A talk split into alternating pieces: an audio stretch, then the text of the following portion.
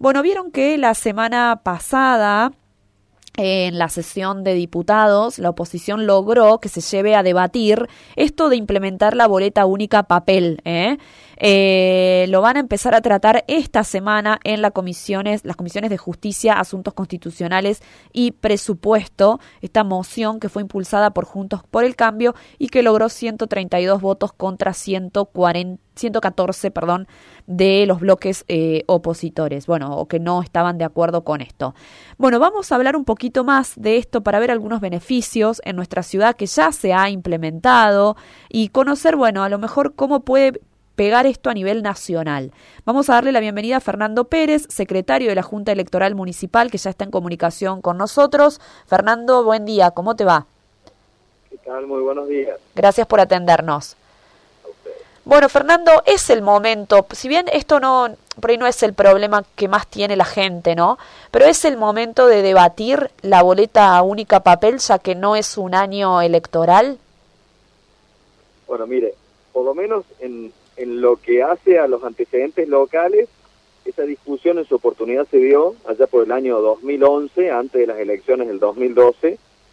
Eh, por supuesto, como, como todo cambio, mereció su análisis y, y su discusión, discusión que se dio en el ámbito de nuestra legislatura local, y afortunadamente eh, tuvo muy buenos resultados, porque eh, ya van varias elecciones en las cuales se viene implementando la, la boleta única, eh, y la verdad es que ha sido más los, los, beneficios que las contras, si uno hace un poco de retrospectiva y, y, ve cómo ha sido el desempeño de ese instrumento electoral, en por lo menos en nuestra en nuestra localidad. Claro. Eh, en general ha sido ha sido muy bueno. Bueno, como todo cambio implica un proceso, ¿no? De adaptación, un poco eso va también, si esto se aprueba, va a suceder a nivel nacional. Sí, por supuesto. Eh, en, en, el caso nuestro, que es un poco el, el, antecedente inmediato que tiene el Río Cuartense, eh, ese cambio mereció, por supuesto, una, una adaptación, incluso la, re, la ordenanza de, del 2011 luego le mereció a, alguna pequeña reglamentación y, y modificación, pero eh, fue todo un trabajo, sobre todo desde el punto de vista de la Junta Electoral, para eh, dar a conocer este, este nuevo instrumento al, al Río Cuartense, eh, despejar todas las dudas y en cada elección siempre se trabaja nuevamente con la boleta y nuevamente, tanto en las capacitaciones que se le hacen a las autoridades mesa como en la, de alguna manera, en, en, la publicidad que se le da a la boleta, siempre se trata de despejar dudas del electorado. Recordemos que siempre tenemos algún elector nuevo que se encuentra con este instrumento por primera vez. Por eso es un trabajo, eh, siempre es, es un trabajo continuo, eh, esto de, de alguna manera, eh, educar al electorado sobre el uso de este instrumento, como también algunas otras cuestiones que giran en torno a, a, una elección. Claro, claro. Bueno, el principal beneficio es, es que no hay faltante de votos, ¿no? Está todo reunido en una única boleta.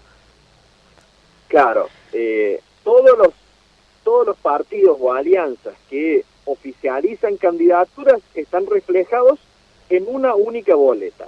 Es una boleta eh, amplia, grande, de fácil, eh, de fácil lectura, que permite eh, el voto por, eh, por, por el, voto único o el, o el voto eventualmente del bloque de concejales y tribunos y, el, y, lo que sería el intendente, pero a priori es una, es una boleta de fácil lectura. Y además se imprimen exactamente la cantidad de boletas que hay por mesa. Claro. Con lo cual se hace imposible el agregado de una boleta por fuera de las boletas que ya se le entrega a la autoridad de mesa el día de las elecciones. Claro, claro, bueno, perfecto. Eso eh, eh, implicaría cuestiones de, digamos, de, de, de, que sea para todos igual, ¿no?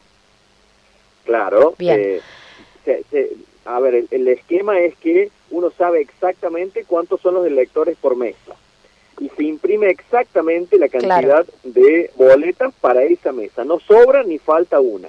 Claro. ¿Qué, ¿Qué, pasa si después en el conteo hay alguna diferencia? Eh, es que no, por lo menos no nos ha sucedido. Claro, alguien, eh, sí, el que no fue a votar, no, le, digamos, esa boleta sobra claro, y el que salió del cuarto oscuro la Exactamente, te tienen que sobrar la cantidad de boletas de electores que no comparecieron ese día a emitir su Claro, perfecto, perfecto. Bueno, también tiene que ver con el tema por ahí de partidos más pequeños o con menos presupuesto, que no tienen fiscales para todas las mesas, ¿no? Y esto les ahorraría el control de boletas. Sí, normalmente los partidos más chicos lo que hacen en, en, la práctica es designar fiscales generales que intervienen en cada uno de los establecimientos. Entonces, a ese fiscal general se le da la posibilidad de participar en todas las mesas en las cuales está designado para ese establecimiento escolar. Y de alguna manera va cumpliendo su rol de fiscalización. Bien, bueno, a nivel nacional, que esto es noticia, eh, vamos viendo como dudas que por ahí nosotros ya las tenemos un poco más aceitadas por usar este mecanismo, pero no, no estaría mal por ahí repasarlas, porque claro, se, el orden en el que aparecen los candidatos, eso es por sorteo, Fernando, ¿es así? Exactamente, nuestra ordenanza y el código eh, y el código electoral municipal prevé que con anterioridad al día de las elecciones, una vez que están oficializados todas las listas de candidatos, en la presencia de los apoderados de cada uno de los partidos o alianzas, se efectúa, la Junta Electoral lleva adelante un sorteo. Es decir, el, el orden en el que están los partidos o alianzas en la boleta no tiene nada que ver con el partido en sí, eh, o con su gestión. Simplemente es una orden aleatorio que surge por sorteo. Claro. Y eh, si, si fuesen por boletas eh, como era antes, ¿no? No la boleta única. ¿La ubicación dentro de la mesa que uno se encuentra en el, en el cuarto oscuro también se, eso se sortea o se sorteaba? No, no, se sorteaba. Eso surgía como lo ordenaba la autoridad de mesa el día que llegaba a tomar el control de, claro. de, su mesa electoral, pero era, era indistinto. Bien, ¿y el conteo de la boleta única es más sencillo para las autoridades de mesa? El conteo es más sencillo y a su vez es mucho más ágil la transferencia de datos que hace. Recordemos que ya desde hace un tiempo venimos usando centros de carga individuales por, por establecimiento escolar. Ajá. Eso significa que en cada establecimiento escolar hay un delegado de la empresa del servicio electoral que tiene una herramienta, en la, en la última elección, por ejemplo, era, era un aparato muy similar a un celular que toma un IVA, una imagen, esa imagen es encriptada y se envía al centro de carga general que estaba en Buenos Aires. Pero cada centro de votación tenía su centro de carga, llegaba la autoridad de mesa, secundada por los fiscales que estuvieran en ese momento, eh, y la, la, directamente la imagen de la, del acta de escrutinio se cargaba en el centro de carga y se transmitía al centro general. Era mucho más, es mucho más ágil el conteo en la mesa y a su vez es más ágil la transmisión de datos. Claro, absolutamente. Em, bueno, volviendo a la cuestión eh, presupuestaria, las boletas las imprime, en, en este caso, el Estado, la boleta única y en, la, y en los formatos anteriores también o la imprimía cada partido? Mire, si mal no recuerdo, en el formato anterior, en el cual yo estuve en una sola elección en esa, que fue en el 2008, en el formato anterior, en, si mal no recuerdo, se encarga de imprimirlo eh, cada partido, pero a su vez el Estado municipal le hace un aporte al, al partido. Bien. Pero en el caso ya desde la boleta única, es la Junta Electoral la que con el presupuesto que el Estado municipal le asigna para la elección, la que se encarga de contratar a la empresa de impresión y verificar eh, lo que sería la impresión de las boletas, todo el seguimiento de seguridad de esas boletas. Eh, pero es es la propia Junta Electoral la que se encarga de la impresión eh, de las boletas, contrata a la empresa a través de un sistema de contratación directo o licitación, lo que fuera en el caso, y verifica, incluso le da las pautas a la empresa de cómo se debe imprimir la boleta, incluso con algunos elementos de seguridad. Ah, Recordemos que las boletas nuestras tienen un sello de agua que solamente el secretario de la Junta Electoral conoce en dónde está ubicado. Ajá, bien, como una medida de seguridad, perfecto. Como una, las boletas están identificadas arriba con una numeración de la mesa a la cual corresponde y a su vez tiene un sello de agua que solamente una persona sabe en dónde está ubicado. Perfecto. Y eh, opinión eh, tuya, Fernando, ¿podrían mm. coexistir, digamos, que para a nivel nacional hablando, algunas elecciones tengamos boleta única y otras tengamos boletas por separado?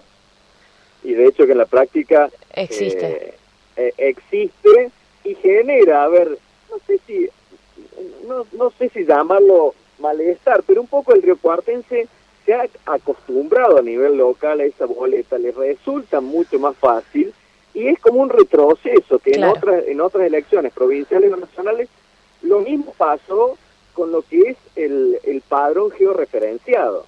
Recordemos que eso se implementó en Río Cuarto, perdón que me saco un poquito de, tema, no, claro. pero recordemos que ese padrón se implementó en Río Cuarto, solamente se ha implementado en cinco lugares en todo el país y realmente tuvo un éxito absoluto y después cuando sucedió la, la elección que continuó, el Cuartense realmente vio todo un retroceso de volver al corte del padrón eh, tradicional en vez del georreferenciado.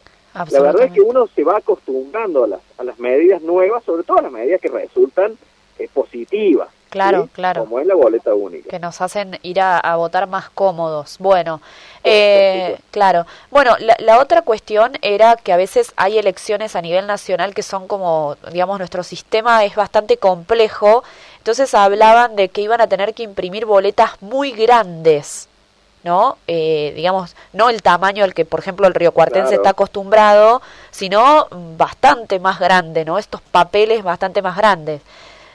Veremos en el debate que se avecina qué es lo que surge, ¿no?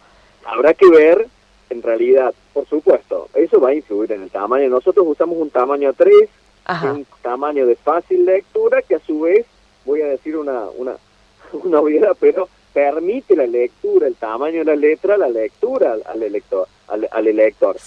Independientemente de que el elector ya sabe a quién va a votar y no le hace falta en realidad leer ese día. Claro, claro. Es, útil que uno, que, que sea un, un, tamaño legible. Es probable, en el caso nuestro, eh, dependiendo de la cantidad de partidos o alianzas que se han acreditado, a veces hemos tenido que limitar, por ejemplo, que aparezcan eh, o solamente los titulares o, incluir los suplentes. Es probable que en eso también el ámbito nacional se tenga que dar, que solamente se incluya, eh, por ejemplo, el listado de titulares. Claro, eh, O limitarlo de alguna manera, porque sí, se va a hacer un tamaño muy grande. Seguramente eso va a influir también en el conteo, va a influir en el tamaño de las urnas, en la logística, en el traslado eh, tiene todo, todas unas implicancias el, tamaño de la boleta, no es un detalle no es un detalle menor. Claro. Y la última, Fernando, acá nos permitió esto pasar a tener distintos boxes de votación en lo que antes era un cuarto oscuro donde entraba una sola persona. El, cuarto oscuro, como uno lo, se lo imagina de manera tradicional, por lo menos en, nuestro, en nuestra ciudad desaparece. Claro, claro. El cuarto oscuro ya no es más, dependiendo la época del año, eh, en la que hemos votado se permitía incluso que la autoridad de mesa esté afuera o adentro del lugar de votación. Exacto, eh, exacto. y hemos utilizado, si usted recuerda, dos boxes que incluso se podría usar eh, uno más, claro. inclusive. pero hemos utilizado dos boxes. En, este, en la última elección, bueno, tuvo que ver un poco con la cuestión del distanciamiento, la autoridad de mesa estaban afuera, los boxes estaban bien separados, es decir, usamos dos por una cuestión de circunstancias eh, sanitarias que nos, que nos impedían emplear tal vez un tercer box. Pero eh, el cuarto oscuro, como uno se lo imaginaba tradicionalmente, en la boleta única lo tiende a desaparecer. Claro, absolutamente. Bueno, Fernando, muchas gracias por estos minutos con nosotros. No, gracias a ustedes como siempre. Que tenga un buen día era Fernando Pérez, secretario de la Junta Electoral Municipal aquí en Río Cuarto, donde hace ya varios años tenemos la boleta única para, bueno, elecciones municipales, ¿no? Eh, contándonos un poco, claro, lo, lo, el detrás, ¿no? De cómo se va gestando este cambio de herramientas que va a empezar a debatirse esta semana ¿eh? en comisiones, en diputados, para ver si se puede implementar a nivel nacional. ¿eh? Veremos qué pasa con eso y cuáles son las posturas de los distintos partidos. Eh, parece que tiene más beneficios que, eh, desventajas, ¿no? Y así hace todo un poco más ágil y más sencillo. Sin duda que traspolarlo a, un ámbito nacional puede tener otro tipo de complicaciones.